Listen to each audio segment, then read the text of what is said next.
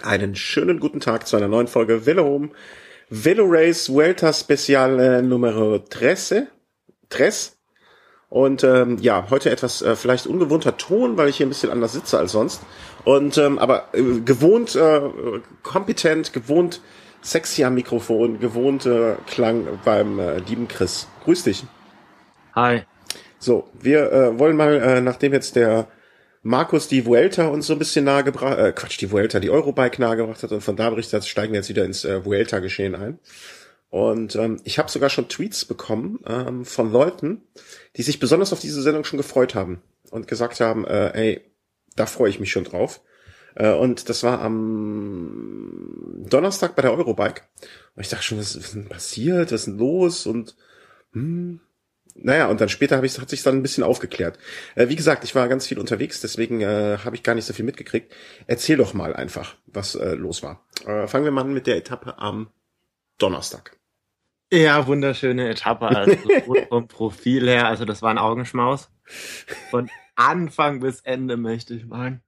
Das ging die, die letzten paar Kilometer ging's, ging's berghoch und man konnte gespannt sein, okay, welcher Favorit ist in welcher Form, wie gut ist Contador schon drauf, was hat Froome drauf.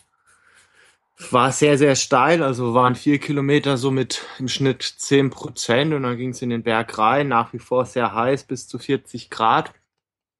Und dann hat sich so etwa zur Mitte des Berges hat sich dann folgende Situation abgespielt. Das waren noch so 15 Mann zusammen, zwei Movistar-Fahrer, einmal Quintana, der designierte Kapitän und dann noch Valverde. Valverde hat dann sich an die Spitze gesetzt, hat eineinhalb Kilometer das Tempo gemacht, hat die Gruppe dann auch wirklich auf so sechs, sieben Fahrer dann zusammen zusammenschrumpfen lassen. Dann hat Rodriguez so 500, 600 Kilometer vor dem vor dem Finale attackiert. Man hätte jetzt denken können, okay, so ein Valverde, der hat jetzt die Führungsarbeit gemacht, der ist ein bisschen platt, weit gefehlt, der ist dann ans Hinterrad von Rodriguez und hat dann hinten raus noch einen besser gegeben und hat die Etappe gewonnen. Zu aller Überraschung, Froome wurde Zweiter, das ist noch nicht die Überraschung, aber Contador direkt am Hinterrad von Froome, also einmal mehr bestätigt sich, also so ganz konnte man dem Kerl da, was seine Äußerungen und Schilderungen angeht, nicht ganz glauben. Ja, da möchte ich auch kurz äh, noch äh, auch erwähnen, äh, auch ein Kommentar im Blog äh, in, bei uns äh, auf, äh, auf filmhome.de sozusagen, dass wir völlig zu Recht auf Contador da ein bisschen, äh, ich will nicht sagen eingeprügelt haben, aber dass wir ein bisschen moniert haben äh, sein Verhalten. Also auch äh, der Danke an die Hörerschaft, äh, dass ihr uns da äh, unterstützend, äh, ne? also dass ihr uns unseren Weg, den wir dort beschritten haben, äh, bestätigt. Kurze Anmerkung noch, ähm, das Live wird nachher nicht klappen. Also wir müssen äh, wir beschreiben quasi dann später im Finale schon mal, lassen wir die Etappe von heute auch Revue passieren lassen, auch für dich als Info. Ähm, ein Festtag für dich, oder? Hast du gejubelt, hast du geschrien, hast du äh, wildfremde Frauen auf der Straße geküsst? das letztere habe ich nicht gemacht. Ähm, aber ich habe mich natürlich sehr gefreut. Äh, vor allem, weil es so ein Sieg war, mit dem ich nicht gerechnet habe. Spätestens als Valverde dafür Quintana Tempo gemacht hat, war für mich eigentlich fast klar, okay, das, das wird jetzt heute nix. Vielleicht bekommt er hinten raus nochmal eine Chance auf einen Etappensieg. Aber jetzt nicht bei der Etappe. Aber er hat dann gezeigt, er war da wirklich das Stärkste und bei zehn Prozent gut, dann ist der Windschattenvorteil vielleicht auch gar nicht mehr so groß. Mhm. Von daher wird er da nicht viel mehr Kräfte verpulvert haben als vielleicht die Fahrer hinter ihm. Äh, Quintana hat sogar noch ein paar Sekunden dann verloren. Genau, das wäre meine nächste Frage gewesen. Äh, ist er nicht gut drauf oder hat er einfach einen Pechtag, einen schlechten Tag gehabt oder äh, wie, wie schätzt du das ein, also was da los war? Ich, ich glaube, er braucht noch so ein bisschen Zeit und die richtig harten Etappen, die kommen am mhm. Ende der Rundfahrt. Und ich glaube, so ein paar Sekunden, die er mal hier und da liegen lässt, die, die sind vielleicht dann auch einkalkuliert. Also wenn es dann hinten raus vielleicht um Minuten geht und nicht nur um Sekunden, dann wird sich vielleicht das Bild dann nochmal ändern. Rodriguez musste seiner Attacke dann auch so ein bisschen Tribut zollen und kam dann als Fünfter nur rein, hat auch einige Sekunden liegen lassen. Ja, weil Werde zurück in Rot. Trikot wiedergeholt. Ja, also äh, hätte jetzt nicht so, äh, also so richtig damit gerechnet hätte, hätte, hätte er ehrlich gesagt, hast du auch nicht, oder? Also das ist, äh, also dass er A du hattest ja auch, glaube ich, irgendwann mal gesagt, du bist nicht sicher, ob das nicht das letzte Mal war, dass der in Rot bei dieser Rundfahrt war. Ähm, deswegen war es ja schon, eine, also nicht nur, dass er die Etappe gewonnen hat, sondern auch noch das rote Trikot erobert hat. Und ähm, dann jetzt auch ein Quintana, wenn es nur zwölf Sekunden ist, aber das, das ist auch wichtig für die, ich sag mal so für äh, die, die teaminterne, ähm, wer fährt für wen und äh, die Kapitänsrolle, wo, wo, wenn Quintana sich jetzt das rote Trikot an dem Tag geholt hätte, dann hätte keiner mehr gezweifelt daran, wer äh, die Kapitänsrolle übernimmt. Ne? Und das ist ja jetzt auch eigentlich noch unzweifelhaft, wer der Kapitän ist. Aber so zumindestens ähm, sollte Valverde sich über einen längeren Zeitraum das noch äh, sichern, das rote Trikot, dann wird es vielleicht irgendwann dann doch mal die Frage geben. Oder ist das, meinst du, das ist wirklich so hundertprozentig festgelegt schon? Also ich glaube, Stand jetzt, Valverde hat das auch gesagt, man weiß jetzt auch nicht, ob das eine taktische Aussage war, äh, Quintana bleibt der Kapitän. Man muss jetzt allerdings auch gucken, also wie geht dann vielleicht die Etappe heute dann aus? Mhm. Ähm, wie läuft's im Zeitfahren? Also Zeitfahren, obwohl Quintana da in der Burgos-Rundfahrt ein gutes hingelegt hat, eine Disziplin, in der eigentlich nicht so seine Stärken hat. Wenn Dan Valverde vielleicht als spanischer Zeitfahrmeister da wirklich mal so in seiner Paradedisziplin da mal einen raushaut.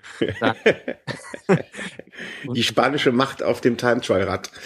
Genau. Dann gut, dann kann man nichts mehr sagen. Also wenn er da jetzt wirklich noch mal vielleicht dann eineinhalb Minuten vielleicht hätte nach der Etappe, das klingt jetzt viel, aber er weiß, wie die Etappe ausgeht, mhm. dann müsste man zumindest mit einer Doppelspitze dann halt reingehen und nicht so mit, mit einem klaren Leader.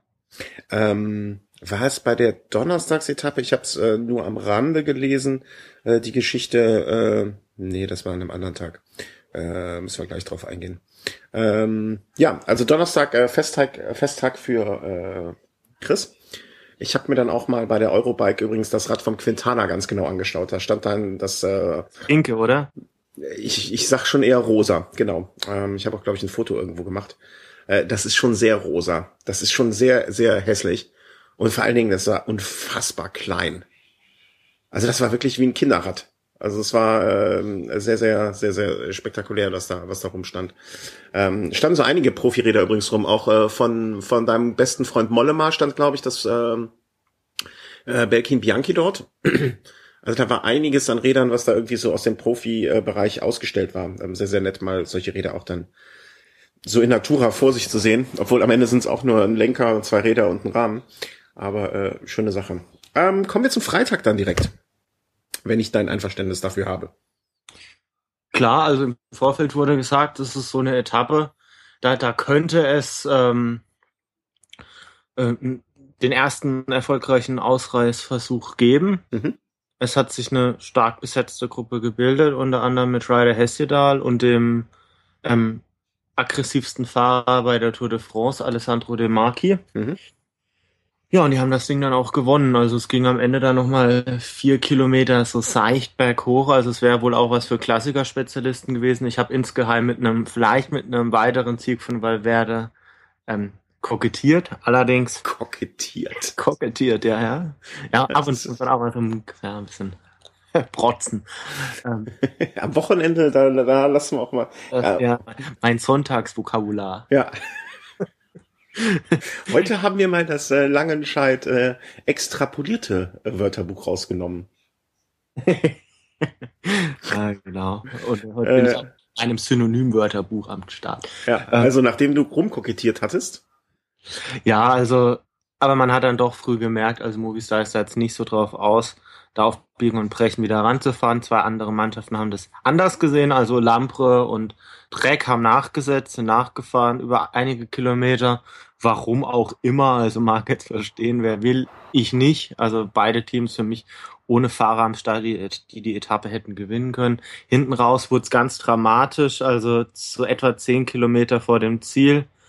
Ähm, hat äh, hat's Hesjedal, der für mich den stärksten Eindruck in der Gruppe machte, in einer wohl äh, stau angestaubten Straße, ich weiß nicht, wie oft da mal so eine Kutsche vorbeifährt, ähm, hat es da hingelegt auf dem Staub.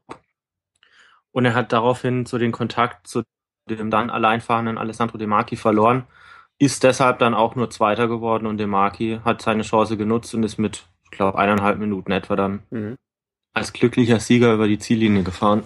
Aber eigentlich, ähm, so was man in der Nachberichterstattung gelesen hat, war das ja nicht so. Also das war jetzt schon äh, wichtig. Aber es kam ja, die, die größeren Diskussionen tauchten ja auf durch den, äh, durch diese Geschichte des äh, Sturzes von Froome. Und äh, wo angeblich, ich, ich versehe das jetzt bewusst alles mit einem Fragezeichen, weil ich habe ich hab mir eine Meinung dazu gebildet, aber da halte ich noch mal ein bisschen hinterm Berg. Ähm, Froome war gestürzt. Es war wohl nichts Schlimmeres, aber äh, angeblich hat in dieser Sekunde Valverde und Movies äh, vorne Alarm gemacht und äh, hat angegriffen. Habe ich das so neutral wie möglich und einmal zusammengefasst, richtig? Ähm, grob, sagen wir mal. Ähm, es, es war, wie bin ja der Mann fürs Grobe. Eine Etappe für Ausreißer. Nach 40 Kilometern ging's einen, einen Berg hoch, acht Kilometer lang, so fünf bis sechs Prozent steil, glaube ich. Und in dem Berg war dann einfach ein höllisches Tempo drin. Jeder sah die Chance da äh, mit der Gruppe des Tages da vielleicht anzukommen. Also wollte auch jeder in die Gruppe. Mhm. Es war ein großes Tempo drin. Und da muss man dann als, als Team des Führenden, muss man natürlich vorne auch ein Stück weit Präsenz zeigen. Erstmal so das Renngeschehen kontrollieren. Ähm, ja, dann hat wohl, äh, ist wohl Froome gestürzt, ist aber wieder ins Feld reingefahren und wäre daraufhin nochmal rausgefallen, was ich jetzt aber nicht so ganz nachvollziehen kann. Also an, einer Schwäche kann es nicht gelegen haben. Im Nachhinein haben sowohl äh, Contador als auch Valverde gesagt, äh, im Feld hat niemand extra Tempo gemacht. Also sie haben da jetzt nicht extra nochmal eine Schippe draufgelegt. Also ich, ich habe die Bilder jetzt nicht gesehen. Also war wie gesagt noch zu Beginn der Etappe Live-Bilder gab's nicht. Von mhm. daher kann ich mir da oder will ich mir da eigentlich kein, keine abschließende Meinung drüber bilden. Was ja aber interessant ist, äh, dass äh, man hat ja auch dann so im Hintergrund äh, mal so Stimmen gehört wie, naja, wir erinnern uns an 2012, als Sky attackiert hat, als Valverde mal gestürzt war. War das auch bei der Vuelta? Und so nach dem Motto, das Peloton vergisst nichts. Und wenn sich dann also eine Möglichkeit für eine kleinere Tourkutsche gibt, dann wird das vielleicht auch ausgenutzt. Kann das auch sein? Also das ist ja vielleicht zur Einordnung dieser ganzen Situation auch interessant. Das Interessante ist, dass damals wie heute bei der Etappe, die da jetzt vielleicht miteinander verglichen werden, weil Werde im roten Trikot war. Mhm. Damals ähm, gab es eine Etappe, wo es zwar hinten raus äh, noch bergan ging, also nicht wirklich so Windkante bis zum Schluss. Vielleicht erinnert sich der ein oder andere daran, das war die Etappe, die Toni Martin dann als Zweiter beendete. Simon Clark hat die damals gewonnen. Damals als in der Windkante, weil Werde doch weit, recht weit vorne im Feld gestürzt ist, haben später Rodriguez und auch Froome gemeint, ja, ja, sie wollten hinterherfahren, sie wollten den Etappensieg. Jetzt muss man sich mal überlegen, äh, zu dem Zeitpunkt, keine Ahnung, das waren vielleicht 50 Kilometer vom Ziel, der Abstand war bei 10 Minuten, also es war utopisch, da noch irgendwas zu machen. Also, weil Werde soll damals auch, obwohl er eigentlich so ein recht netter Zeitgenoss ist oder auch so größtenteils beschrieben wird, soll da Wut entbrannt dann auch zum Katjuscha-Bus ge gerannt sein und da gegen, gegen die Tür geklopft haben, quasi Rodriguez raus. Schickt mir den Rodriguez raus, ihr Russen. Ja, den Fletcher aber von Sky damals, den hat er wohl dann auch so ein bisschen angepumpt. Also es hätte mit Sicherheit äh, Gründe gegeben, manchen Leuten vielleicht eins heimzuzahlen, aber glaube ich nicht, dass das eine Rolle gespielt hat. Aber ich, ich finde solche Geschichten, äh, also so, äh, nennen wir jetzt mal den, den Gossip des Pelotons, äh, das gehört ja auch irgendwo dazu. Ne? Und das, das macht, finde ich, auch ein bisschen so den Reiz des Ganzen aus, denn auch insbesondere des Radsports, dass da äh, manche Sachen sich dann einfach wiederholen oder dieser Satz, man sieht sich immer zweimal, äh, da schon auch eine gewisse Aktualität manchmal bekommen kann ähm, in solchen Situationen. Und ganz ehrlich, ähm, also aus meiner Sicht noch, ähm, die Protagonisten sind halt auch das gleiche bei dieser Welt. Ja, ja, genau. Das macht es mit diesem Vergleich mit 2012 einfach auch so, so interessant. Ja, ja, genau, genau. Also klar, äh, wenn das jetzt einfach nur, äh, wenn das die Teams gewesen wären, denen das passiert gewesen, äh, passiert wäre, okay, schon gut, aber es sind halt doch nochmal die gleichen Akteure. Und ähm, das, äh, das ist vielleicht auch zur Einordnung des Ganzen, selbst wenn Valverde und Contador, äh, ich kann mir gut vorstellen, und wenn man es, wenn man gesagt hat, okay, wir ziehen jetzt einmal dran, nur um den mal daran zu erinnern, äh, fände ich, ich, ich fände, ich bin ja, äh, wie soll man sagen, mir ist eigentlich Froome als Fahrer so näher. Also wenn ich jetzt äh, entscheiden müsste, von wem den drei nicht den Sieg, nee, ich würde, glaube ich, eher Valverde den Sieg gönnen, weil er ist ja nicht mehr so lange dabei. Aber ähm, so grundsätzlich würde ich in Froome eher die Daumen drücken als einem Contador zum Beispiel. Und äh, wenn dann kommt, aber andererseits in der Situation würde ich dann sagen, hey, das ist, äh, das gehört so dazu zum Radsport. Äh, wenn die zwei sich da mal rächen und Valverde Contador anguckt und die beide gerade auf dem Rennticker hören, äh, hier Froome, gestört, Froome gestürzt und die zwei sich dann sich kurz angucken, angrinsen und sagen, so, da hätte ich ja absolutes Verständnis für. Also das, das macht Sport ja auch aus, finde ich. Ja, was man aber auf jeden Fall auch gar nicht außer Acht lassen darf, äh, man denkt immer so, ja, die, die fahren da alle mit Funk und die sind da immer äh, im Bilde, bei welcher Rennsituation dann auch immer.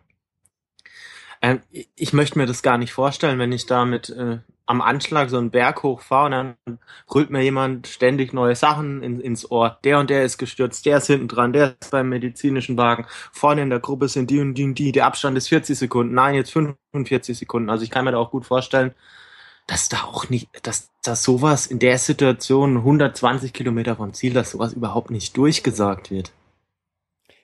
Kann ich mir kein Urteil drüber erlauben, ehrlich gesagt. Weiß ich so gar nicht. Also wenn äh, der, das ist ja schon einer der direkten Konkurrenten. Und ich glaube, ähm, also wenn man jetzt mal sozusagen äh, so Neuigkeiten abstufen würde und sagen, okay, das ist wichtig, das ist unwichtig, würde das ja schon zu einer wichtigen Information gehören. Ich glaube, das hat man ja durchgesagt. Aber müsste man mal jemand fragen, äh, der sich damit auskennt. ich habe übrigens Bernhard Eisel bei der äh, Eurobike äh, kurz getroffen, okay. übertrieben gesehen. Er stand äh, zwei Meter neben mir. Und äh, ich konnte ihn teilweise von irgendwelchen Leuten, die dort an den Ständen gearbeitet haben, nicht unterscheiden. Ich, er fiel mir eher auf, weil äh, da lief jemand halt im, im Rafa, äh, Rafa Jersey mit Team Sky drauf rum und ich dachte im ersten Moment, was ein Affe, dass er jetzt hier in solchen Klamotten rumläuft und dann äh, sah ich es, ach, das ist ja der Eisel. Ja, nur das als Randbemerkung. So, dann kommen wir schon zum äh, Samstag. Genau, also gestern. Eine Etappe designierte Sprinter Etappe. Ähm, Im Vorfeld wurde gesagt, könnte ein bisschen Wind drin stehen, Seitenwind vielleicht auch. Ähm, 30, 40 Kilometer vor dem Ziel hat sich das dann auch bewahrheitet. Das Feld wurde auf Initiative von Omega Pharma, Tinkoff, ähm, Belgien, typische Verdächtigen so ein bisschen auseinandergerissen. Achso, äh, zusammen aus, Entschuldigung, Entschuldigung, Entschuldigung. Und ähm, es haben sich dann immer mal wieder kleinere Krüppchen gebildet, zwischendrin auch mal eine 15-Mann-Gruppe ganz vorne nur noch. Ähm, dann hat Degenkolb mit seinen Mann da nochmal die Lücke geschlossen. Vielleicht hat er da auch die Körner verloren, die ihm hinten raus ein bisschen gefehlt haben. Äh, weshalb es dann auch nicht zum Sieg gereicht hat. Also Nasser Buhani hatte diesmal die, die Nase dann doch vorne. Äh, einem Quintana wird das wahrscheinlich ganz gut gefallen haben, dass ein Degenkolb kurzzeitig zurück war, weil er in der gleichen Gruppe war mhm. und dann doch froh war, dass er dann wieder den Anschluss nach ganz vorne geschafft hat.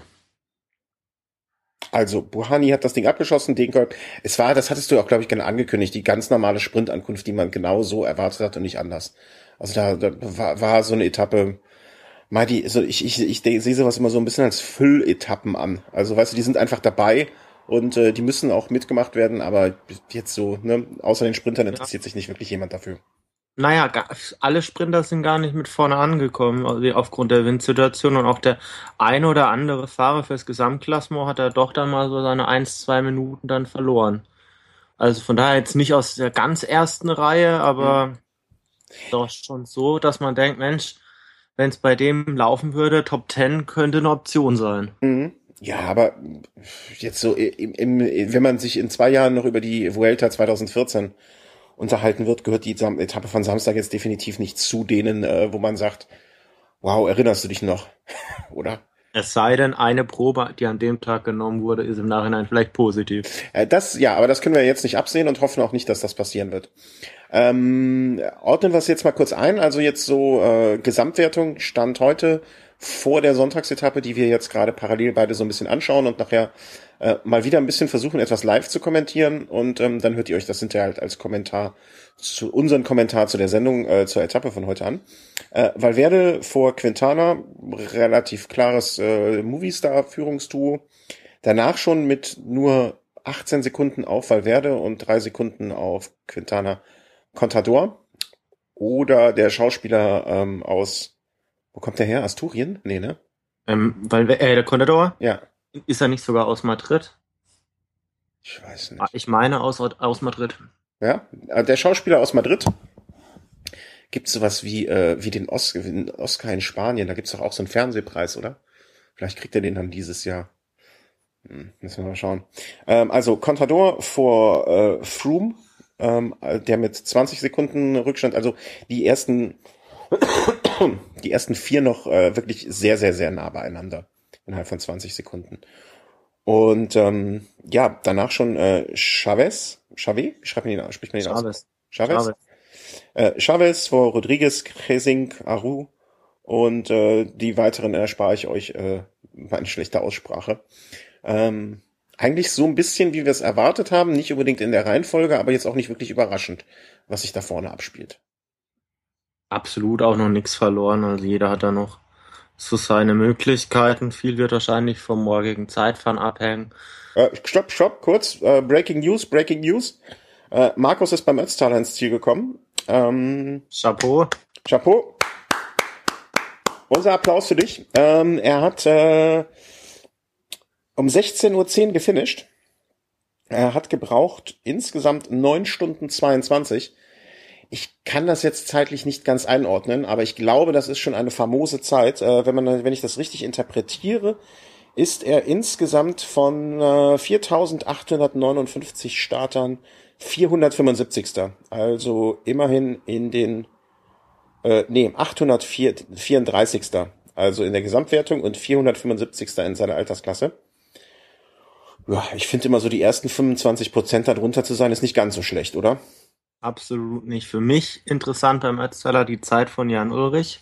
Äh, ja, sag mal. Et mit etwa siebeneinhalb Minuten. Äh, siebeneinhalb Stunden, Entschuldigung.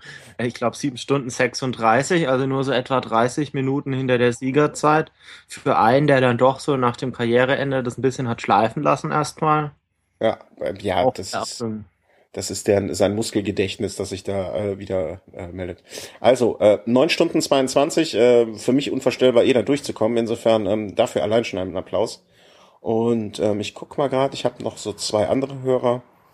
Ähm, zur Zeit Christian, äh, der auch bei der bei Rund um Köln für uns mitgefahren ist, ähm, war um 16.07 Uhr am Timmelsjoch ähm, und äh, der Marco, äh, Thomas, der bei Eurosport den Ticker schreibt und bei uns auch zur Sendung in der Sendung schon mit dabei war, war auch um zuletzt gesehen in Leonard am 14.19 Uhr. Entschuldigung für die Unterbrechung, aber dem Markus äh, mussten wir dabei ja mal kurz hier einen Applaus schicken, denke ich. Hat er sich verdient. Hat er sich verdient. Dafür darf er uns mal unterbrechen. Das ist völlig in Ordnung. Wo waren wir stehen geblieben? Ähm, eingeordnet, wo, wer, wie, was steht, richtig? Ja, äh, gesamt. Genau, also viel wird vom Zeitfahren abhängen. Mhm. Ich könnte mir vorstellen, dass da Froome zumindest auf die Herren ähm, Rodriguez, äh, vielleicht Valverde konnte da auch doch einiges rausfahren wird. Mhm. Und dann wird das Rennen dann von morgen an oder von übermorgen, morgen ist der Ruhetag, von übermorgen an dann vielleicht auch ein ganz anderes werden. Da wird man dann vielleicht weniger so die, so die Movie-Star-Fahrer vorne sehen, sondern eher so das schwarz-blaue Trikot mit, mit der Aufschrift Sky. Mhm. Ich bin, also ich bin auch wirklich sehr, sehr, sehr gespannt. Weil Froome ist so ein bisschen, also er hat ja in der einen Etappe vorgestern auch mal sich zwei Sekunden geangelt. Also da, da hat er, er fährt ja sehr aufmerksam. Ne? Also so zwei Sekunden sind jetzt nicht die Welt, aber ähm, die zwei Sekunden, ja, die können es am, äh, ich will nicht sagen, dass die zwei Sekunden es am Ende ausmachen, aber ich finde, das ist immer so ein Ausrufezeichen, wenn ein Fahrer wirklich auf den letzten Metern bei der Zieleinfahrt sich nochmal richtig Mühe gibt und ähm, nur um diese zwei Sekunden rauszufahren, das ist ja auch irgendwo so ein Zeichen. Absolut, vor allem wenn man sich mal die Abstände der letzten Jahre im Gesamtklassement vor Augen führt. Froome 2012 hat das erlebt, da haben ihm, ich glaube, elf Sekunden gefehlt insgesamt dann auf ein Juan José Cobo. Also im Nachhinein weiß man natürlich, okay, hätte Froome da nicht auf Wiggins warten können. Also der Vuelta-Sieg wäre seiner gewesen. Mhm. Ähm, auch, auch letztes Jahr, also Nibali war lediglich, ähm, ich glaube, 39 Sekunden hinter, hint, hinter Horner. Mhm. Also auch ein Abstand, wo man sich sagt, okay, gut, ähm, wenn man da immer mal wieder so ein paar Sekunden sammelt, wenn es in den letzten Jahren elf Sekunden waren, vielleicht sind es auch irgendwann mal nur drei und da helfen mir dann vier Sekunden schon. Mhm. Ähm, so ist die derzeitige Situation. Ähm, du hattest noch einen ganz anderen Punkt, den du ansprechen wolltest. Äh, sollen wir das jetzt schnell machen oder sollen wir es nach der Etappe machen, den Grand Prix? Ähm, kann man ganz schnell machen. Also heute ja, Pass auf, dann, dann ich muss nämlich mal ganz kurz weg. Äh, dann mach das mal geben, ja? Okay. Mach mal alleine. Okay, heute auch der Grand Prix aus Westfrankreich oder Grand Prix de Plouet. Auch ein World Tour Rennen, also ambitioniertes, starkes Fahrerfeld war mit, da, war mit dabei, unter anderem dann auch so ein Sieger von Mailand Sanremo. Ähm, Alexander Christoph war mit dabei. Aus halbdeutscher Sicht ein Heinrich Hausler war mit dabei.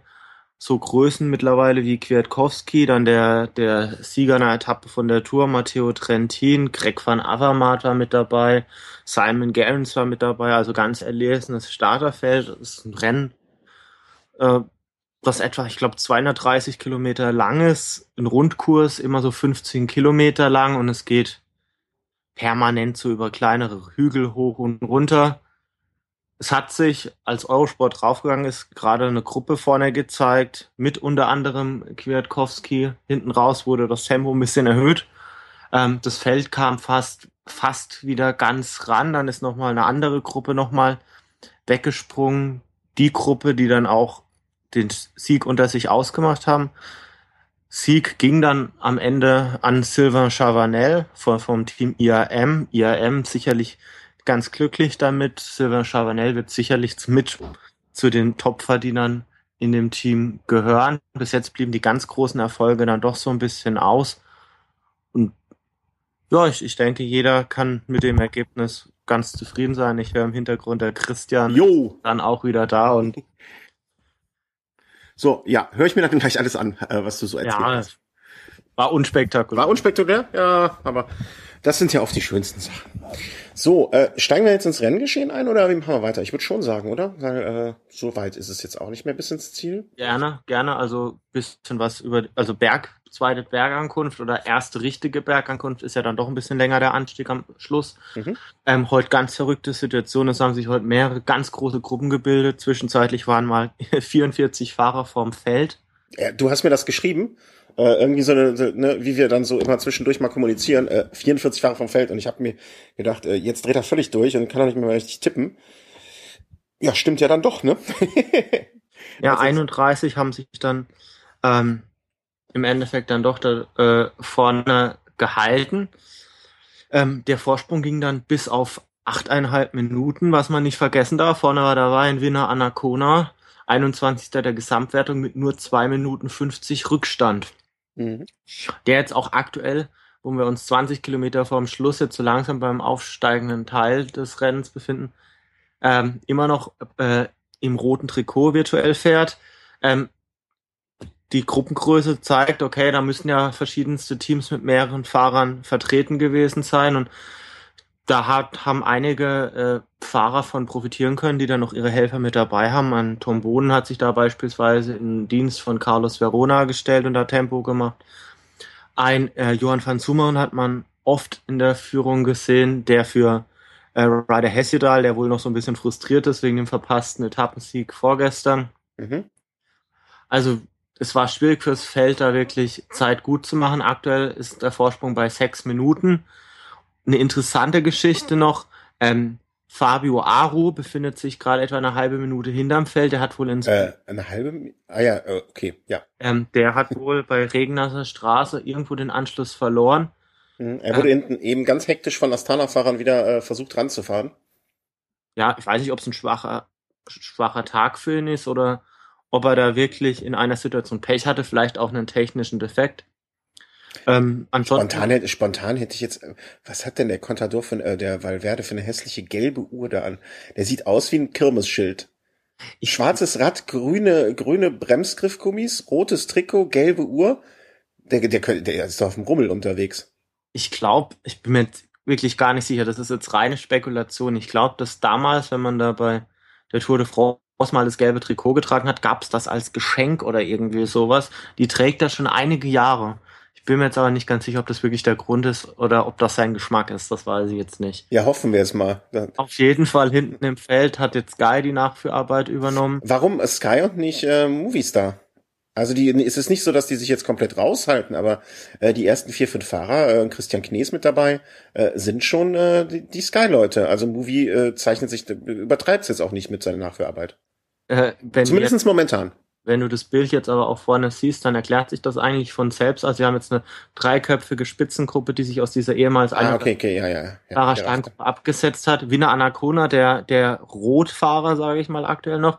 Und dann ist auch ein Javi Moreno dabei. Und Javi Moreno hat, wenn er jetzt wirklich sich an einen ähm, Wiener Anacona nur ranhängt, Wiener Anacona hat natürlich das Ziel im Gesamtklassement da ähm, möglichst viel Zeit rauszufahren, hat Javi Moreno realistische Etappensiegchancen. Von daher macht da Movistar jetzt erstmal gar nichts. Also du meinst, sie würden das Rote wieder hergeben, ohne, ohne mit der Wimper zu zucken, dafür, dass Moreno gegebenenfalls die Etappe gewinnt?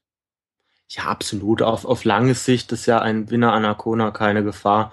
Also ich würde schon damit rechnen, dass, dass der übermorgen sogar schon das im Zeitfahren wieder verlieren würde. Hm, okay, okay. Es sei denn, er macht den Lendes und trinkt heute Abend oder morgen Abend ganz viel Bier.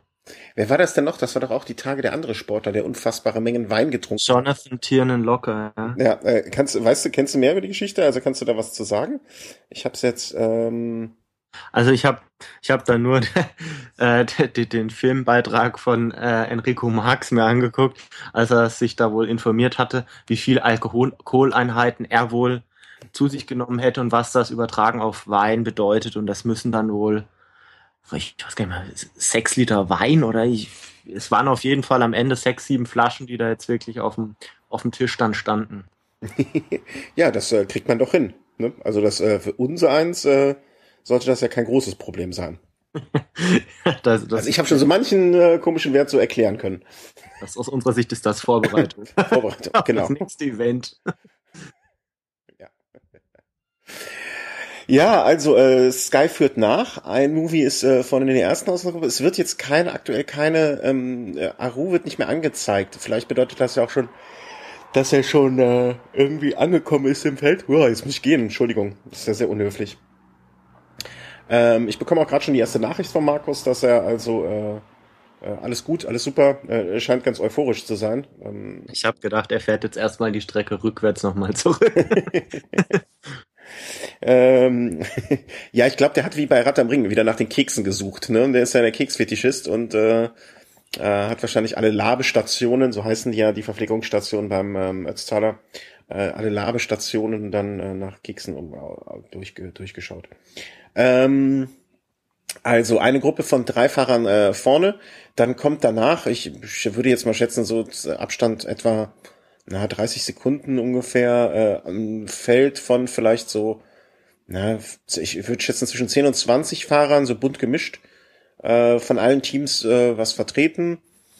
Ähm, außer Sky, ich habe von Sky jetzt keinen gesehen, wenn ich mich in. Sky und Saxo hatten auch gar keinen in der in der Führungsgruppe. Boah, dann habe ich ja richtig geguckt.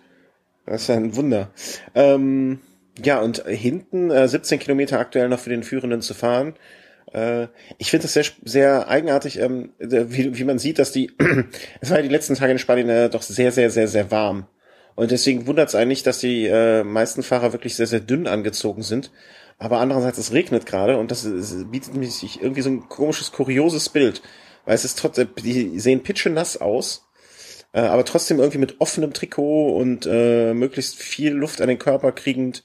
Ähm, sieht irgendwie eigenartig aus, finde ich. Ja, es wurde ähm, prognostiziert, dass es im Ziel auf, auf doch auf einer Höhe über 1000 Metern, dass es da äh, 15 Grad noch haben soll. Und jetzt sind sie ja doch noch ein Stückchen weiter unten, also könnte ich mir durchaus vorstellen, dass es da jetzt noch so ein bisschen über 20 Grad hat. Und wenn es da bergauf geht, also selbst wenn es regnet, ist es ist es bestimmt auch ganz angenehm, wenn dann so ein bisschen so ein Luftzug noch dann doch noch auf die nackte Brust fällt. ja, wir sind gestern, äh, ich bin gestern ja auch ein bisschen mit dem Rad unterwegs gewesen und äh, ich bin immer dem Regen äh, ent, ent, entflohen und äh, bin zum Glück noch trocken gewesen. Was macht denn deine Radfahrkarriere gerade? Äh, ruht? Ähm, Oder wird eifrig trainiert? Die ruht zum Zeitpunkt etwa, also, also aktuell ist bei uns das Wetter eigentlich nicht so einladend. Meine Motivation ist jetzt auch gerade nicht so groß, dass ich jetzt wirklich ja. sage, Mensch, ist mir jetzt erstmal egal. Ja, okay. Wenn ich zur Zeit fahre, ist es wirklich, dass ich mich dann zu Hause so ein bisschen einfach mal so auf den Home Trainer da, da setze und da mal dann so ein bisschen, so ein bisschen rumpedaliere, während ich da mal Fernseh schaue oder so, dass man zumindest so ein bisschen das Gefühl hat, man hat was gemacht. Ja, ja, ja, ja. Wenigstens etwas, wenigstens etwas. Äh, besser. Jeder gefahrene Meter ist besser als jeder nicht gefahrene Meter.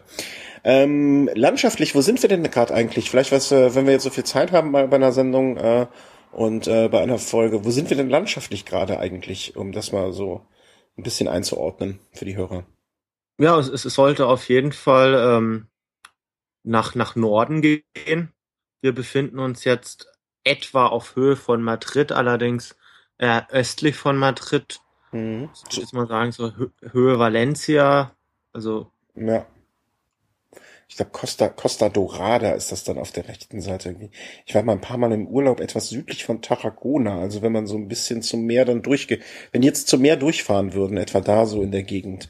Ähm, ja, weiß ich jetzt eigentlich gar nichts über die Gegend, wenn man mal ehrlich ist, oder? Weißt du etwas darüber? Ich wüsste jetzt ehrlich gesagt noch nicht mal genau, welches Departement, sagt man in Frankreich, Bundesland bei uns, welches Departement es äh, wäre. Vielleicht ist es dann schon irgendwie so Communitat Valenciana oder sowas, keine Ahnung. Da gab es ja mal so ein Radsportteam.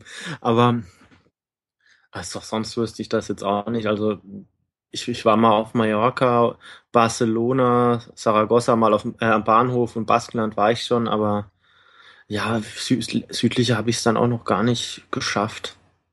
Nee, also äh, doch, doch, doch, doch, natürlich war ich schon südlicher. Also ich war ja schon äh, in, am südlichsten Punkt Spaniens, also äh, da, wo Spanien nach Gibraltar Gibraltar. geht. Gibraltar. Genau. Also das Hast ist ja dann da von den Affen ärgern lassen eigentlich. Äh, wir waren auf dem, äh, wir waren in der Tat oben auf dem Felsen drauf, äh, um uns mal äh, nicht wegen des Affens, sondern vielmehr wegen des äh, wegen der Aussicht. Also wir wollten von dort kann man ja Afrika sozusagen sehen. Ja. Haben wir nicht gesehen, war zu diesig. Ähm, und äh, aber die diese Affen laufen da wirklich irgendwie rum. Aber das ist auch ein bisschen, also ich bin da ich fand das ein bisschen fies, muss ich sagen. Also, die, ich hatte da eher Mitleid mit diesen Tieren, aber ich bin ja auch da ein sehr, sehr, ähm, wie soll man sagen, weichherziger Mensch. Also die, also die sind dann sozusagen so ein bisschen noch eingesperrt und. Nee, nee, überhaupt nicht. Und die halten sich dann aber rein auf diesem Felsen da auf, oder? Ja, ja. Also, boah, weiß nicht, also ob die abends ins Hotel gehen oder auf dem Felsen bleiben. Aber äh, die, die saßen da schon rum und äh, die, die werden ja, die, die leben ja auch dann wahrscheinlich so ein bisschen davon, dass die gefüttert werden von den Touristen und wer weiß, ob das immer so die beste Ernährung ist. Und dann ja. wird halt auch, da hängen auch so tausend Schilder, wie gefährlich das ist, äh, dass diese Affen halt auch äh, unter anderem aggressiv sein können. Ähm, das äh, ja, also das, äh, das, das war einfach irgendwie nicht, nicht, also es war jetzt nicht so ein Tiererlebnis, wo ich sagen würde, oh wie schön. Ähm, nee.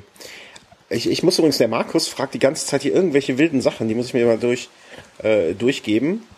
Ähm, erzähl doch mal was zur Rennsituation in der Zeit.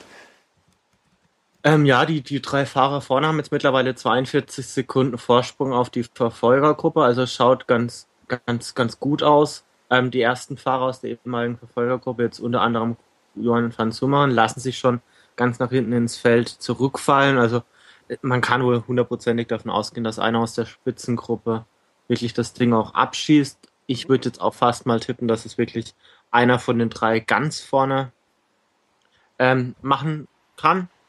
Meinst du, die wir können von dieser 30er-Gruppe nicht mehr eingeholt werden? Es ist ja es sind keine 30 Mann mehr, das ist das eine und dann das andere ist immer, je größer die Gruppe ist, umso geringer ist dann vielleicht auch das eigene Interesse, so viele Leute so mitzuziehen. Und ich glaube, dass da dann doch eine gewisse Uneinigkeit dann ganz schnell dann herrscht. Ich bin gespannt, wie viele vom Feld noch eingeholt werden. Allzu viele denke ich nicht, dass es noch werden. Bin auch aktuell bin ich auch noch gespannt. Das ist noch eine spannende Situation, ob das rote Trikot dann jetzt wirklich wechselt. Ja, weißt du, so kannst du aktuell mal sagen, wie groß der Abstand ist? Ähm, zum Peloton? Nee, der, der Vorsprung von Valverde ähm, auf. 2 Minuten 50. Wie viel? 2 Minuten 50. Hm, okay, das könnte natürlich äh, knapp sein, da gebe ich dir recht. Die Bildqualität, ich weiß nicht, ob es äh, bei, bei, uns bricht hier gerade, äh, ich weiß nicht, ob du den Donner gerade gehört hast. Doch, bei uns äh, hat es auch jetzt angefangen, richtig runterzuschütten. Infernalisches äh, Unwetter. Ähm, deswegen habe ich auch kein Bild mehr. also In der Tat. Ja, okay. Dann macht jetzt diese Live-Kommentation, macht das ja richtig Sinn. Ja, also, nee, ich könnte jetzt mal ein Bild machen. Also es ist, es, es, es tut sich was. Es wird jetzt auch jeden Moment besser. Ähm, aber das ist schon spektakulär. Also im Moment äh, sehe ich nichts. Ähm, machen, wir, machen wir einfach Hörfunk. Also die Bilder bei mir sind zumindest noch da. Vielleicht hast du ja Glück, dass es in fünf Minuten anders ist, wenn es dann wirklich ähm, auf den Zielanstieg geht. Ja, da bin ich mal Optimist. Ich meine, solange das Internet noch da ist, könnte ich ja auch auf den Eurosport-Player umsteigen. Genau, ich habe vielleicht nur Bedenken, falls es wirklich dann nachher noch ein bisschen höher hinausgeht dort und dort regnet es dann nochmal gewaltiger, dass vielleicht dann irgendwann auch mal die Bilder dort zusammenbrechen.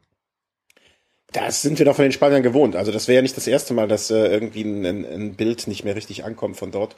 Äh, da mache ich mir ja keine Gedanken, dass, dass, dass die das nicht hinkriegen, das kaputt zu machen. Aber ähm, dass mir jetzt hier in der schönen Kölner Innenstadt äh, mein Bild weggeht, das ist ja, das prangere ich schon ein bisschen an. Vor allen Dingen ist es nicht nur, äh, haben nicht damals äh, Günther Jauch und irgendein anderer Hansel einen Preis dafür bekommen? Maßlos dass, äh, dass sie ein Spiel kommentiert als, haben? Als, als immer drittes Tor umgefallen ist gegen Ja. Dortmund. Ja. Ein frühes Tor dem Spiel gut getan hätte. Ähm, können wir jetzt auch so machen. Äh, wir, wir unterhalten jetzt über ein Radrennen, was ich nicht sehen kann. Äh, oder du erzählst mir dann vielleicht, äh, was passiert. Das, äh, Also wir sind jetzt quasi ähm, auf der Kuppe des ersten Anstiegs. Das war der leichtere Anstieg. Zwar ein bisschen länger als der Schlussanstieg, allerdings bei weitem nicht so steil, also nur so vier Prozent. Auf der Kuppe haben sie jetzt aktuell noch fünf Minuten 25 aufs Hauptfeld. Man darf jetzt gespannt sein, wie groß dann der Abstand vielleicht äh, auf die Verfolgergruppe ist, weil man daraus vielleicht ein bisschen schließen kann, ist vielleicht das Einholen der Verfolgergruppe noch, noch möglich. mhm. Ich aus meiner Sicht verstehe es nicht, dass die Movistar-Mannschaft vielleicht sich solche Chancen dann doch so komplett entgehen lässt, weil der letzte Kilometer heute am Schlussanstieg ist mit 2,5 Prozent Steigung dann doch noch relativ flach und hätte mit Sicherheit auch wieder eine gute Möglichkeit geboten, vielleicht mit einem schnellen Sprint von Valverde da nochmal so ein paar Zeitbonifikationen rauszufahren. Und ich, ich finde es generell schade, wie er da immer mal wieder so ein paar Sekunden liegen lässt, die sich dann vielleicht so ein Froome holt. Und im Endeffekt, wenn man dann der eine Minus macht, der andere Plus macht, dann hat man dann gleich den doppelten Abstand nochmal. Also da ist er nicht so ganz.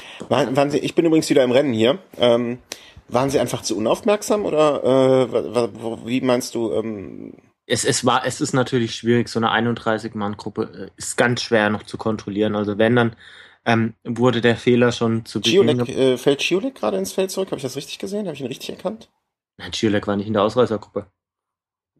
Hätte mich jetzt auch gewundert. Naja, ich habe auch meine Brille nicht dabei. Muss ich auch. äh, Heute ist ein Pleiten, Pech und Pannensendung. Aber das entschuldigt ihr bitte und das muss ja auch mal sein. Ähm, Ja, der Abstand geht jetzt immer mehr so ein bisschen runter. Also das Feld ist jetzt auch ein bisschen kleiner geworden. Äh, Das Hauptfeld ist zwar noch im Anstieg, aber es, der Vorsprung ist jetzt schon wieder um 10 Sekunden geschmolzen. Wie gesagt, mich würde es jetzt wahnsinnig interessieren, wie weit die Verfolgergruppe noch hinten dran ist. Also das Sky macht gerade so ein möglichst gleichmäßiges Tempo, wie man es von ihnen gewöhnt ist. Also Kirienka, das ist ja so so eine Maschine. Den Ja. pro programmiert man zu Beginn der Etappe einfach mal auf, auf im Wind. Tempomat. Ja, mit äh, 90 Prozent ähm, Leistung und dann, dann, dann hört er auch erst auf, wenn der Akku wirklich leer ist. Dann steht er aber auch, habe ich auch im Baskenland dann gesehen, wie der dann von jetzt auf gleich aber gestanden ist und es nicht mal mehr ins Ziel geschafft hat. Aber das Wirklich? er- ja, ja, also er ist an mir vorbeigefahren, hat 100 Meter später rausgeklingt und dann, dann ging aber auch wirklich gar nichts mehr. Das macht dann aber auch so, so gute Zeitfahrer aus, dass die unglaublich lange an ihrem Limit fahren können und dann auch wirklich das letzte raus. Okay, das war beim Zeitfahren, wo er nach der Zieldurchfahrt dann nicht mehr konnte. Sag mal, Nein, hast, war, nein, nein, nein, das war eine richtige Etappe. Der, der, der kam nicht mehr ins Ziel. Der konnte am nächsten Tag nicht mehr starten. Krass. Äh, du siehst ja die gleichen Bilder wie ich. Ähm, es sieht draußen in der Mitte von Spanien gerade genauso aus wie bei mir vor der Haustür. Ja, bei mir auch. Was ist denn da los? Also äh, das, äh, Damen mit sehr kurzen Röcken gehen mit äh, Regenschirmen gerade äh, durch die Gegend dort. Ähm, Kussmädchen, nein. bitte? Nein, nicht die Kussmädchen. Nee, ich glaube nicht, dass das die Kussmädchen sind. Die äh, werden jetzt schon aufgebrezelt. Aber ähm, das ist schon spektakulär, was sich da am Wetter gerade abspielt. Also es waren noch eben Blitzer, hatte ich das Gefühl, auf der Straße zu sehen. Vielleicht waren es auch Fotografen, aber Nee, Ja. war, war schon angekündigt, dass es heute gewittern ah, wird. okay. Äh, sind jetzt aktuell für die Spitze noch äh, 10 Kilometer, um das nochmal ein bisschen einzuordnen. Ähm, es, es sieht nicht schön aus, um das mal so zu sagen. Ähm, allerdings, äh, wir hatten ja vor ein paar Wochen drüber gesprochen, ähm, bei der Polen-Sendung sozusagen. Davon ist es jetzt noch meilenweit entfernt. Also das ist jetzt nichts, würde ich mal sagen, im Moment jedenfalls noch, ähm, wo man sagt, das ist keine regulären Bedingungen mehr, oder? Nein, absolut. Das ist eine Freiluftsportart und das ist alles, alles noch im, äh, im Rahmen wirklich. Also was, wobei ich, also wo ich mal Bedenken habe, dass wenn es dann wirklich blitzt und, und gewittert und Also es ist mir auch schon ein paar Mal passiert, dass ich mit dem Rad unterwegs war und dann wirklich schnell ein Unwetter aufgezogen ist. Also da, da fühle ich mich dann immer unwohl. Also nicht, dass, dass dann irgendwann so ein Blitz mich dann doch mal aussucht. Ja, das ist aber auch bei dir so eine Darwinismus-Geschichte, ne? Du bist nun mal so groß, also wenn da irgendwo einschlägt, bist du der Erste in der Gruppe von 100 Menschen. Ja, gut, es stehen dann doch meistens noch so ein paar Bäume um mich rum, aber aber dennoch, gerade wenn dann der Boden nass ist, dann wird das ja auch so ein bisschen weitergeleitet, also. Da bist du, da bist du der Spiel äh, als Geologe, äh, als verkappter Geologe oder Teilzeitgeologe bist du natürlich deutlich bewanderter als ich. Blitzt es da die ganze Zeit oder meine ich das nur so? Also kann auch am Fernseher liegen, kann auch sein, dass der Blitz von draußen hier in meinem Fernseher sich widerspiegelt, aber das. Ähm, nun ja, aber wie gesagt, äh, also du hast es jetzt wirklich sehr, sehr schön gesagt. Das ist ein Draußensport und äh, die meisten haben sich nun mal ausgesucht und ähm, das ist ihr Sport und das man kann es auch mal so. Man kann. Oh, jetzt Toni Martin. Oh, jetzt geht's hinten los. Äh, genau, Toni Martin fährt.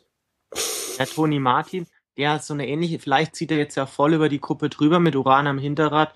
Man hat Toni Martin ja vielleicht, wenn das jetzt wirklich die Absicht ist, in einer ähnlichen Situation schon mal bei der Tour erlebt. Also mit Kwiatkowski da wirklich ähm, gefühlt stundenlang am Hinterrad äh, mhm. Pampa fuhr und am Ende hat Kwiatkowski das dann doch nicht so ganz umsetzen können oder nicht vollenden können.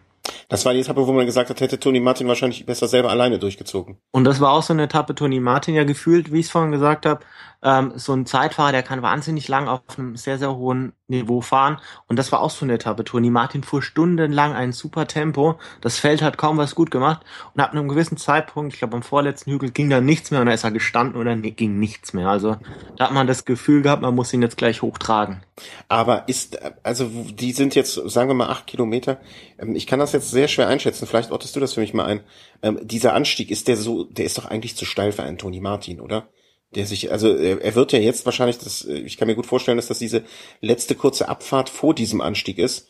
Genau. Und äh, genau. dass er da jetzt den Job, den Auftrag bekommen hat, okay, du gibst jetzt Gas, du gibst richtig Gas, äh, du bringst Uran so weit wie möglich nach vorne, du versuchst Lücken zu reißen, damit Uran dann unten in dem Anstieg vielleicht mit ein paar Meter, paar Sekunden Vorsprung reingehen kann und so zumindestens oben mit den Top-Favoriten ankommt, beziehungsweise vielleicht die Möglichkeit auch hat, auch das rauszufahren.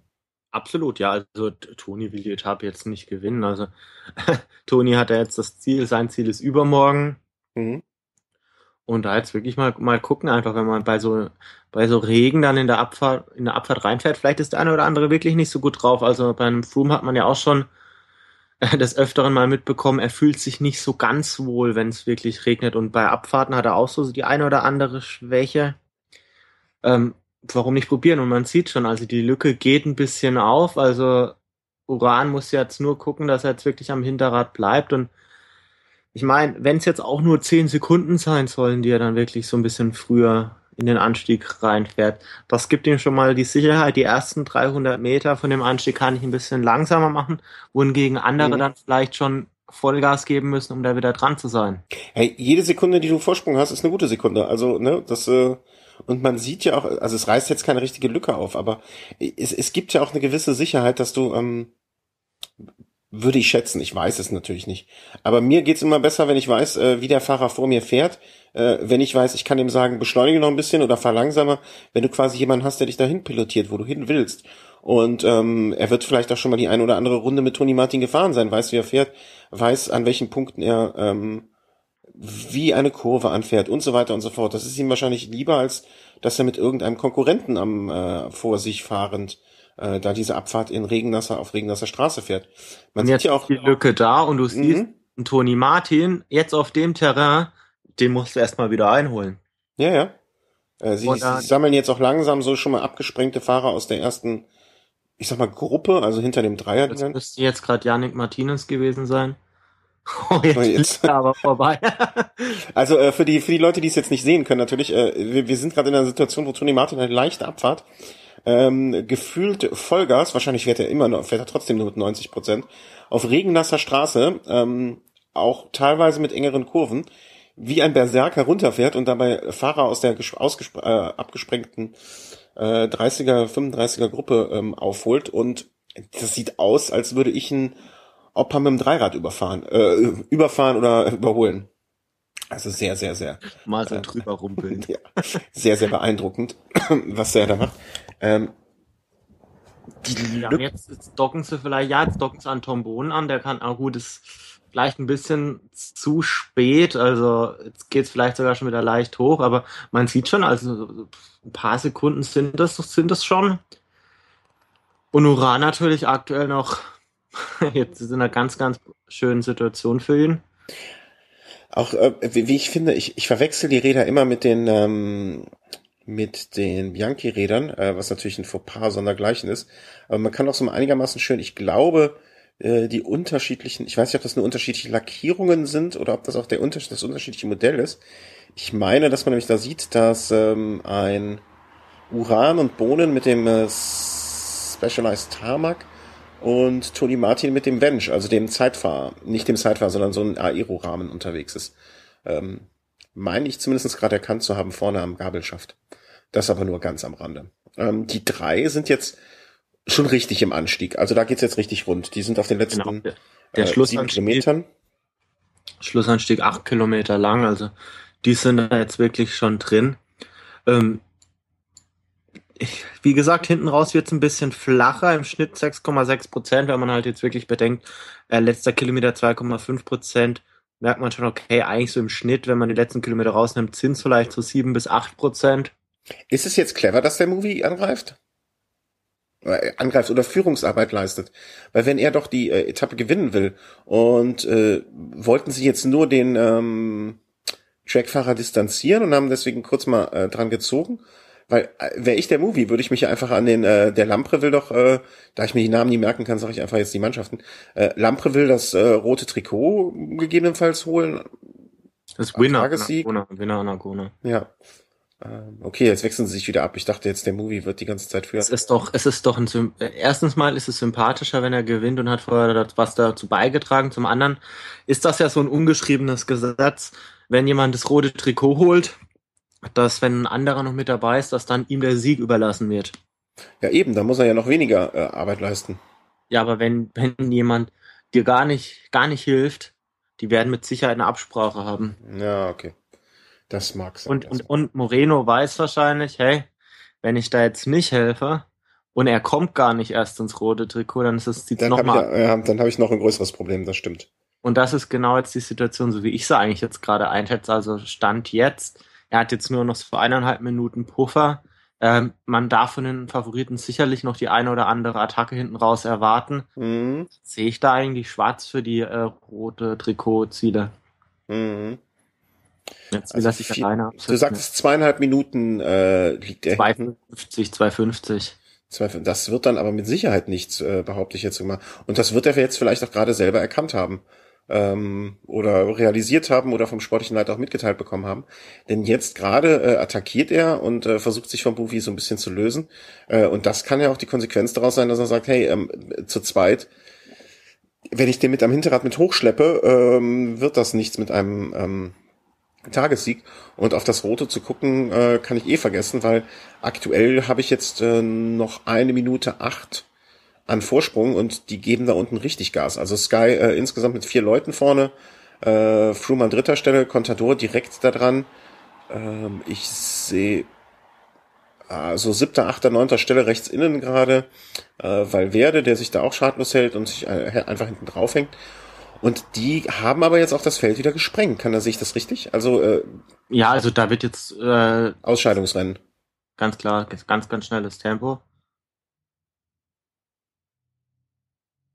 Bitte, bitte zu entschuldigen, wenn es jetzt zwischendurch auch mal stiller wird, wenn wir uns, äh, weil wir uns erstmal sammeln müssen und gucken, was los ist.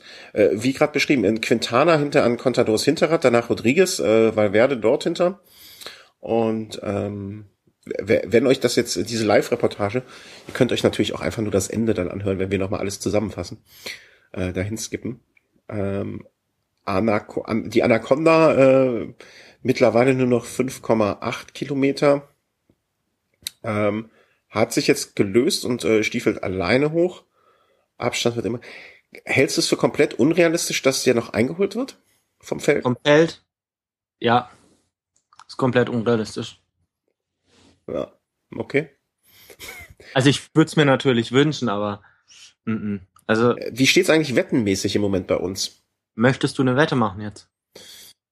Ich müsste, möchte erst wetten, wie es im Moment wettentechnisch steht bei uns. 2 zu 0. 2 zu 0 für mich.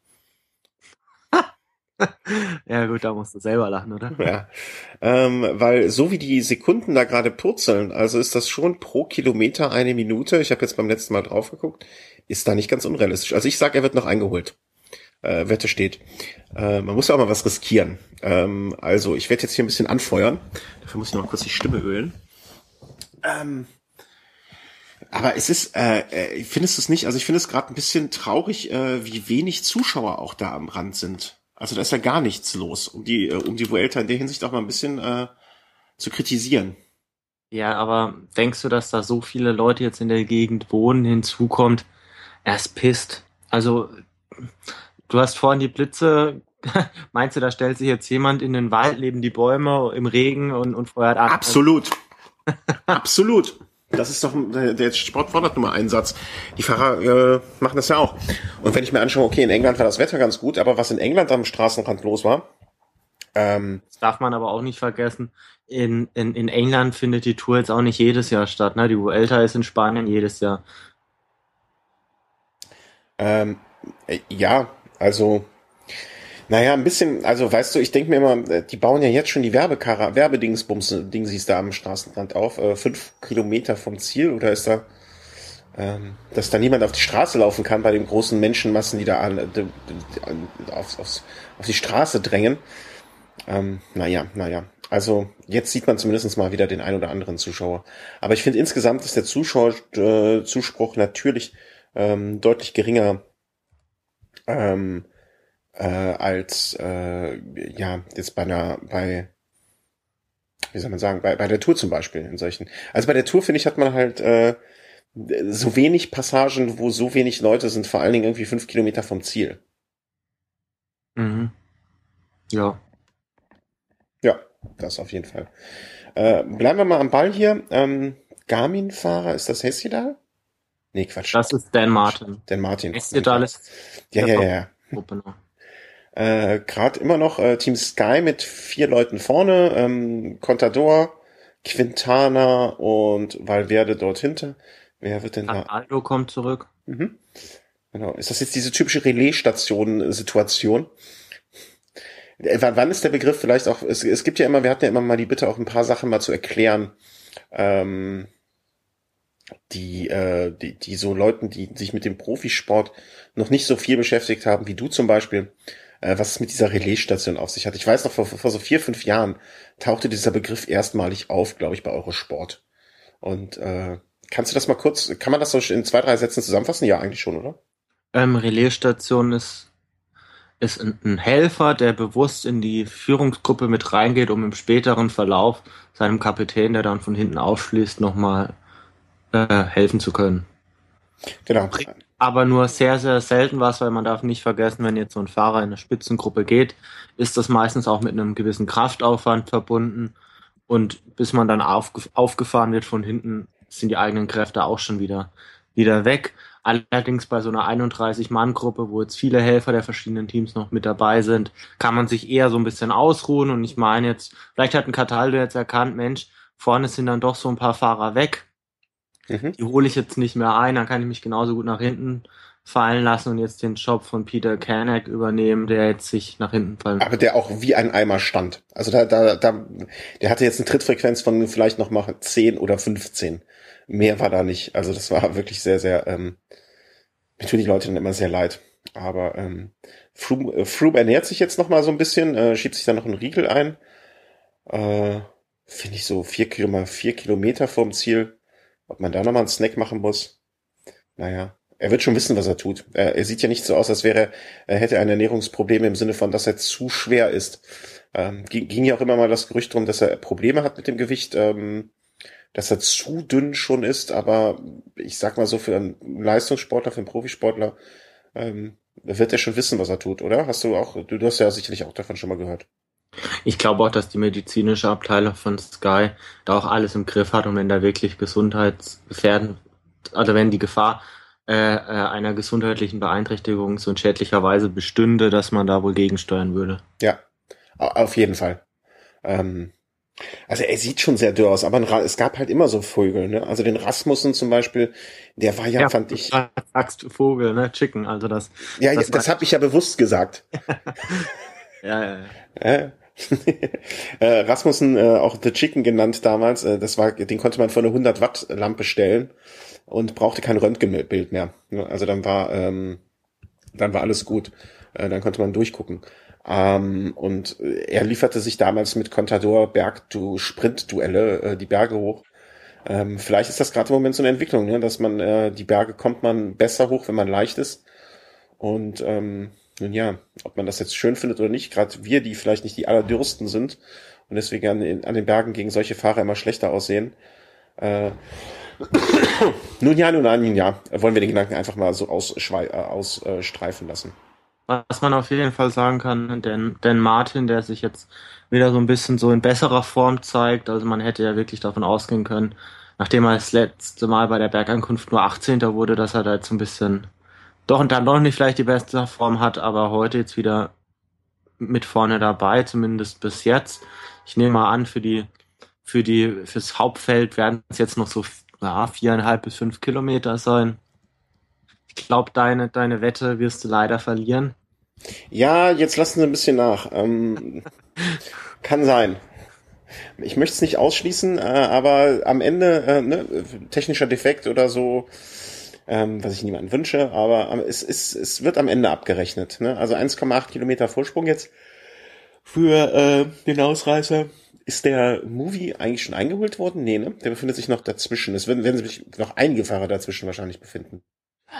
Ja, so an die 20 Fahrer rechne ich mit, dass da noch dazwischen sind. Man bekommt ja jetzt da keine Zeiten mehr genannt. Interessant wäre natürlich, wenn da jetzt wirklich jemand attackieren würde. Allerdings das Problem ist, dass etwa so drei bis vier Kilometer vom Ziel ist nochmal so fast so ein Flachstück. Da geht's mit 4,5 Prozent nur hoch. Also das bietet sich ich glaub, jetzt nicht. Da sind wir jetzt gerade drin. Ja, genau, das kann sehr gut sein. Und dann, dann sind wirklich nochmal so eineinhalb Kilometer oder fast zwei Kilometer mit 8,5 Prozent im Schnitt. Das ist dann eher so ein Terrain, wo dann vielleicht einer sagt, Mensch, ich probiere es jetzt nochmal. Mhm. Äh, Quintana sieht man äh, am Hinterrad von Valverde. Äh, er fährt bis jetzt sehr unauffällig, behaupte ich einfach mal. Also ja. er hat noch nicht äh, irgendwie so der Rundfahrt seinen Stempel aufgedrückt. Und du meinst ja, das wird am Ende noch kommen, wenn es in richtig schweren Berge geht. Da wird er dann Feuerwerk abbrennen. Ja. Na, möchtest du darauf wetten? Was heißt für dich Feuerwerk abbrennen?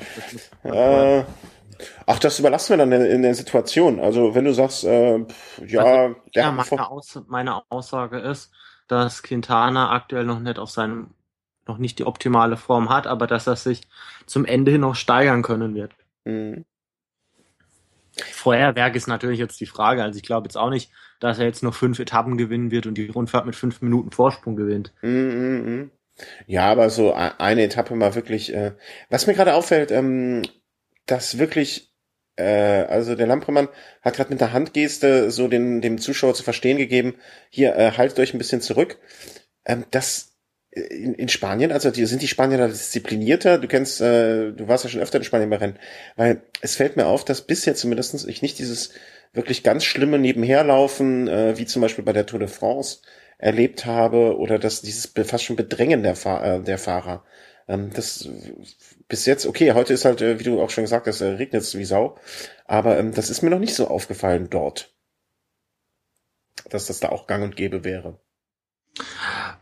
Vielleicht kommt das auch noch. Also ähm, man sieht das ja dann doch häufiger auf so, auf so Etappen, wie jetzt beispielsweise Alp d'Huez oder beim Giro hat man es ganz stark gesehen jetzt, als es dann den Zonkulan hochging. Wenn die Fahrer noch relativ langsam fahren und die Zuschauermassen da in Fünferreihen stehen, vielleicht waren diese Anstiege einfach noch nicht und man wird mit Sicherheit da auch noch so Etappen haben, auf denen mehr los ist und wo dann vielleicht bei gutem Wetter dann auch vielleicht ein Stück weit ein anderes Klientel dann sich noch angesprochen fühlt, zu, mhm. zu so einer Etappe dann hinzupegeln. Ich glaube, die Leute, die jetzt wirklich zu dieser Etappe jetzt da hinkommen, das sind dann noch wirklich Fans. Also ich glaube, sonst stellt sich keiner sonntags in den Regen. Mhm. Ja, wenn nicht am Sonntag, wann sonst?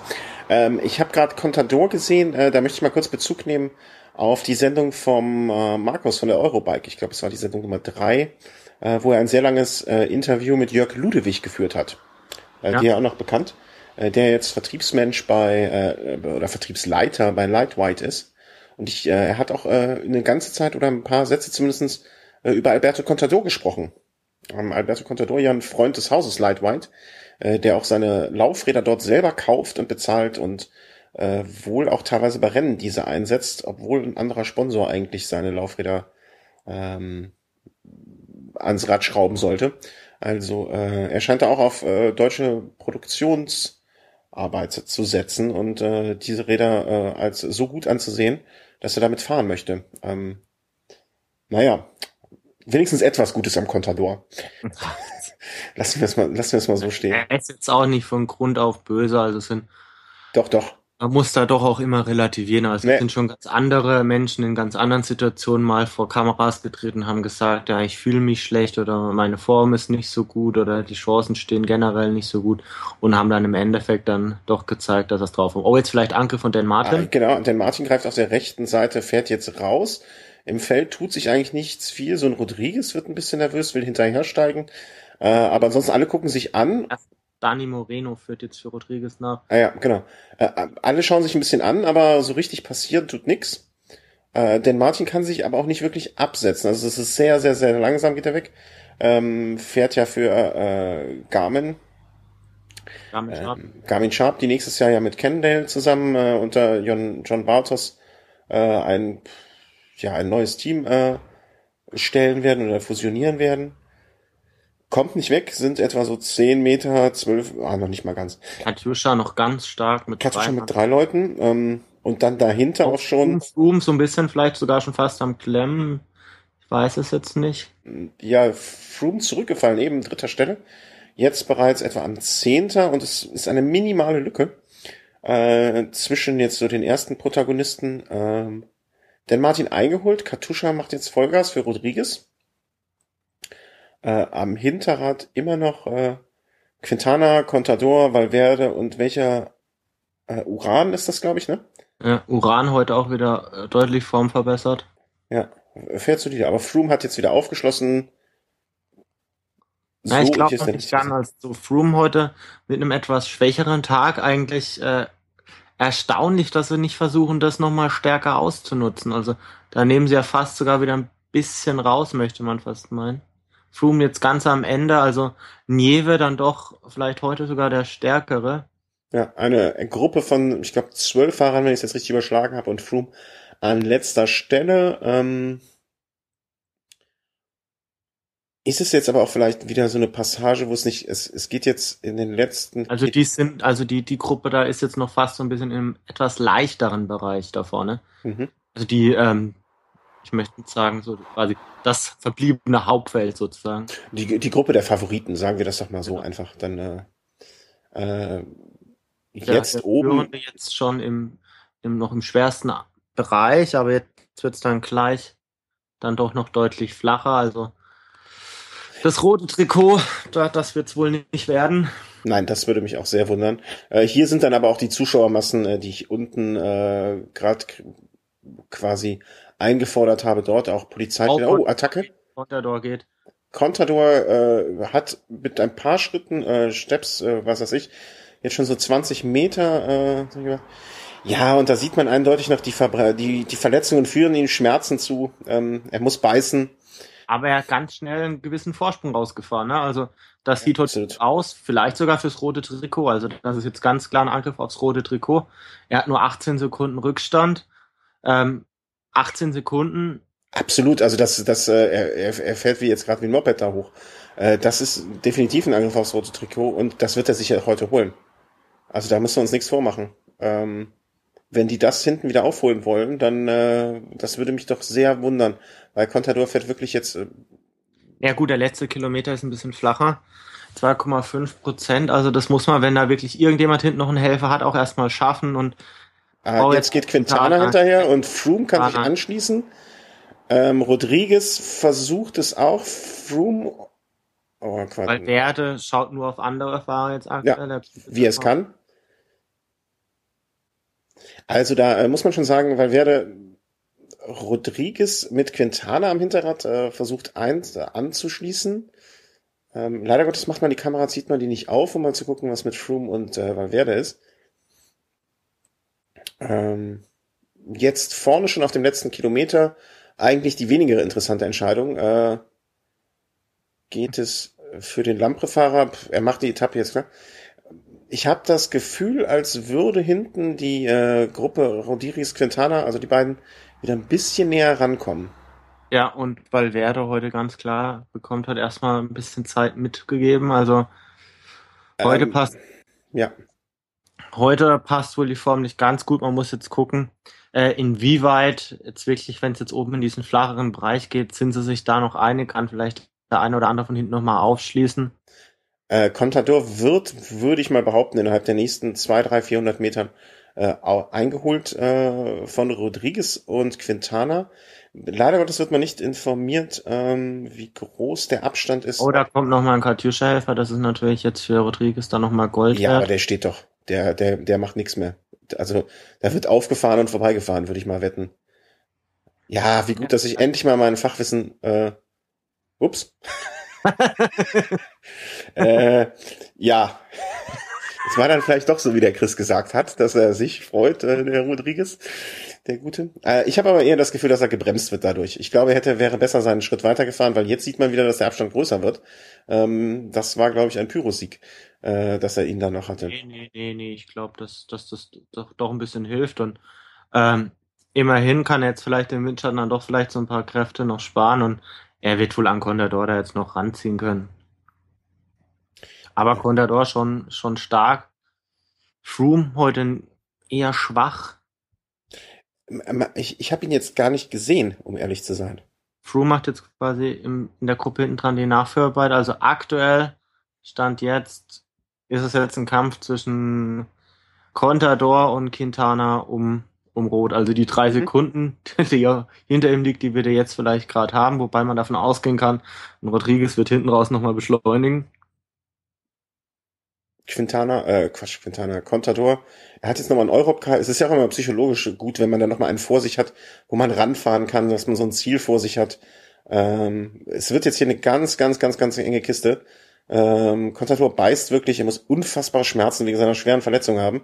Ähm, und äh, ist jetzt quasi auf der Zielgeraden, hat noch ein paar Meter zu fahren. Abstand jetzt zum Ge Sieger äh, von Lampre ist dann doch so über zwei Minuten noch. Ich schätze mal so 2,20 wird's für ähm, Contador sein. Ähm, Rodriguez ist drangekommen bis auf, ah, das werden so zwei Sekunden sein. Quintana, das wird auch wirklich eine enge Geschichte. Quintana weiß auch, dass es eng ist, also es ist keine zwei Sekunden.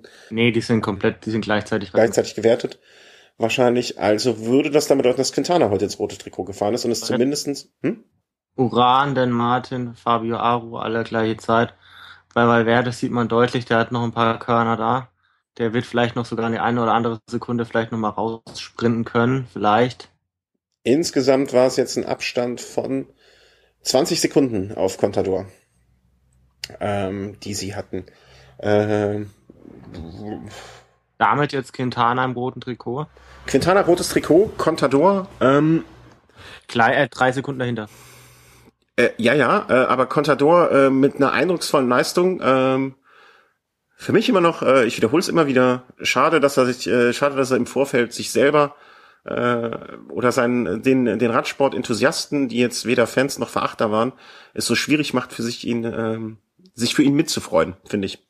Aber das hat er sich selber zuzuschreiben. Unter normalen Umständen hätte ich gesagt, ein toller Kämpfer, der sich heute, ui, was ist denn da los? Ach so, der hat da so ein Goldding auf der Schulter. Hier hat ein Fahrer, der sah aus, als hätte er irgendwie, wenn er aus, ja. äh, also schade, dass äh, Contador sich selber der Situation beraubt hat, dass man sich für ihn richtig freuen kann und sagt, ein toller Kämpfer, der heute was bewiesen hat. Ja, ähm, dadurch ergibt sich jetzt auch die Möglichkeit, so ein Contador hat ja jetzt auch auf Room so ein bisschen was gut gemacht. Mhm. Morgen mit Sicherheit ganz große Rot Rotchance für Contador. Morgen ist Ruhetag. Will er da ins äh, Hotel einbrechen und sich ein rotes Trikot klauen oder wie stellst du dir das vor? Ich meine natürlich. ich, ich wusste, ich weiß ich doch. Äh, man muss ja nur solche Vorlagen ausnutzen, ne?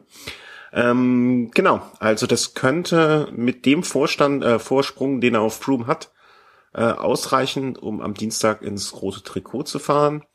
Äh, sein Abstand auf Froome dürften jetzt so 15 bis 20 Sekunden ungefähr sein, gehe ich mal von aus. Ähm, auf jeden Fall eine sehr, sehr spannende Ausgangssituation äh, nach dieser Etappe. Ein bisschen schade finde ich es äh, für Contador. Ich hätte ihm jetzt gewünscht, dass er vielleicht nochmal ein, zwei Tage länger oder zumindest bis zum Zeitfahren es hätte behalten können. Es war ja jetzt nicht viel, was ihm gefehlt hat. Ähm, Aber Contadors Attacke war schon recht beeindruckend und äh, ja, ist halt jetzt so. Absolut. Ja. Äh, Gratulation auch noch, äh, möchte ich auch noch nachreichen an äh, Christian. Ähm, das war der Hörer, der mit uns bei, äh, bei Ratabring gestartet ist. Der ist nämlich auch ins Ziel gekommen jetzt mittlerweile. Und zwar, äh, mittlerweile klingt jetzt völlig falsch, weil er ist in neun Stunden 59 Minuten, also unter der magischen zehn Stunden Grenze geblieben, die er sich als Ziel äh, auch gesetzt hatte, so ein wenig. Und bei schlechten Witterungsbedingungen am Ende mit Regen und Kälte ähm, eine Leistung, vor der ich nicht nur meinen Hut ziehe, sondern mich auch in den Schmutz werfe. Also äh, ganz große Gratulation an Christian zu seiner Leistung beim Ötztaler. Ähm, also und jetzt mal noch mal zwischen rein. Ja klar. Also ich habe jetzt mal das provisorische Gesamtklassement da und das ist jetzt wirklich Wahnsinn. Also wir haben da Platz eins Quintana, Platz zwei mit drei Sekunden Contador, Platz drei mit acht Sekunden Valverde, Platz vier mit neun Sekunden Winner Anacona, Platz fünf mit 28 Sekunden Froome, Platz sechs mit 30 Sekunden Rodriguez. Also wir haben jetzt wirklich nach zwei Bergankünften haben wir wirklich sechs Fahrer innerhalb von 30 Sekunden. Also da ist für Spannung noch auf jeden Fall gesorgt. Absolut. Und Anaconda, den, äh, der wird jetzt nicht länger, längerfristig sich davon erhalten. Aber nichtsdestotrotz, wie viele Fahrer waren das? Acht, sagtest du? Es sind ja dann immer noch ähm, sechs, sieben Fahrer, die wirklich dann auch ums Podium mitfahren. Ja, oder sich ums Podium streiten und dass äh, das nach einer Woche oder nach gut einer Woche jetzt mittlerweile schon äh, Vuelta alles noch so nah beieinander ist. Ähm, wir sprachen ja vorher davon, dass es die am besten besetzte Rundfahrt ist. Und vielleicht wird es jetzt auch noch die spannendste. Also bis jetzt definitiv. Also da kann man eigentlich fast nichts dagegen sagen, ja. Ne, also äh, auf jeden Fall schön, ähm, schön und äh, schön, dass das jetzt heute so geklappt hat, dass wir das auch quasi alles jetzt hier, auch wenn es zwischendurch natürlich ein bisschen blöd ist, eine Live-Reportage aufzunehmen und dann später zu veröffentlichen, aber vielleicht ähm, hatte der ein oder andere heute nicht die Gelegenheit, es nachzulesen und morgen auf dem Weg zur Arbeit hört er es dann oder ähm, hat so mal eine Analyse von uns, wie wir diese Etappe einordnen und ähm, was sich jetzt so für die nächsten Tage gibt. Ähm, Chris, ich gebe dir dann für morgen frei. Morgen ist ja äh, Ruhetag, da kannst du auch Ruhetag machen. Ja, den kann ich aber auch mal wirklich gebrauchen, ja. Und äh, dann schauen wir mal, ob wir am Dienstag äh, vielleicht dann mal wieder eine kurze Folge zum Zeitfahren aufnehmen oder am Donnerstag, äh, Mittwoch der nächste Velo Snack. Da werde ich dem äh, Markus nochmal äh, schön auf die Finger. Das hast du auch nicht mitgekriegt, ne? Ich fahre ja extra nach Ludwigshafen zur Eurobike, um den Markus so ein bisschen zu unterstützen bei, äh, bei hier seiner Berichterstattung von dort, ja. Und ähm, nachts um drei bin ich aufgestanden, um hinzufahren. Und was passiert? die Aufnahme, die er mit mir macht, ja, wo ich ihm wirklich äh, dann nochmal sage, pass mal auf, so musst du es machen oder so, die macht er angeblich kaputt. die hat nicht funktioniert. Äh, da werde ich ihm dann nochmal ganz genau auf den Zahn fühlen am Mittwoch, was da los war. Ne, ich habe mir echt Mühe gegeben. Ich habe mich vorbereitet auf das Gespräch. Ähm, ich habe alle Punkte, habe ein paar Punkte angesprochen, die mir wichtig sind und, und, und ja, das wird dann nichts. Äh, da, da wird am Mittwoch drüber zu sprechen sein, außerdem über den Ötztaler und äh, auch noch ein bisschen sagt ich was zur Eurobike, wie ich es da empfunden habe. Und ähm, irgendwann zwischendurch werden noch ganz viele Vuelta-Spezial kommen. Vielen Dank und ich hoffe, ich hoffe, ihr habt ein schönes Wochenende und viel Spaß bei der Vuelta. Viel Spaß noch. Ole. Adios.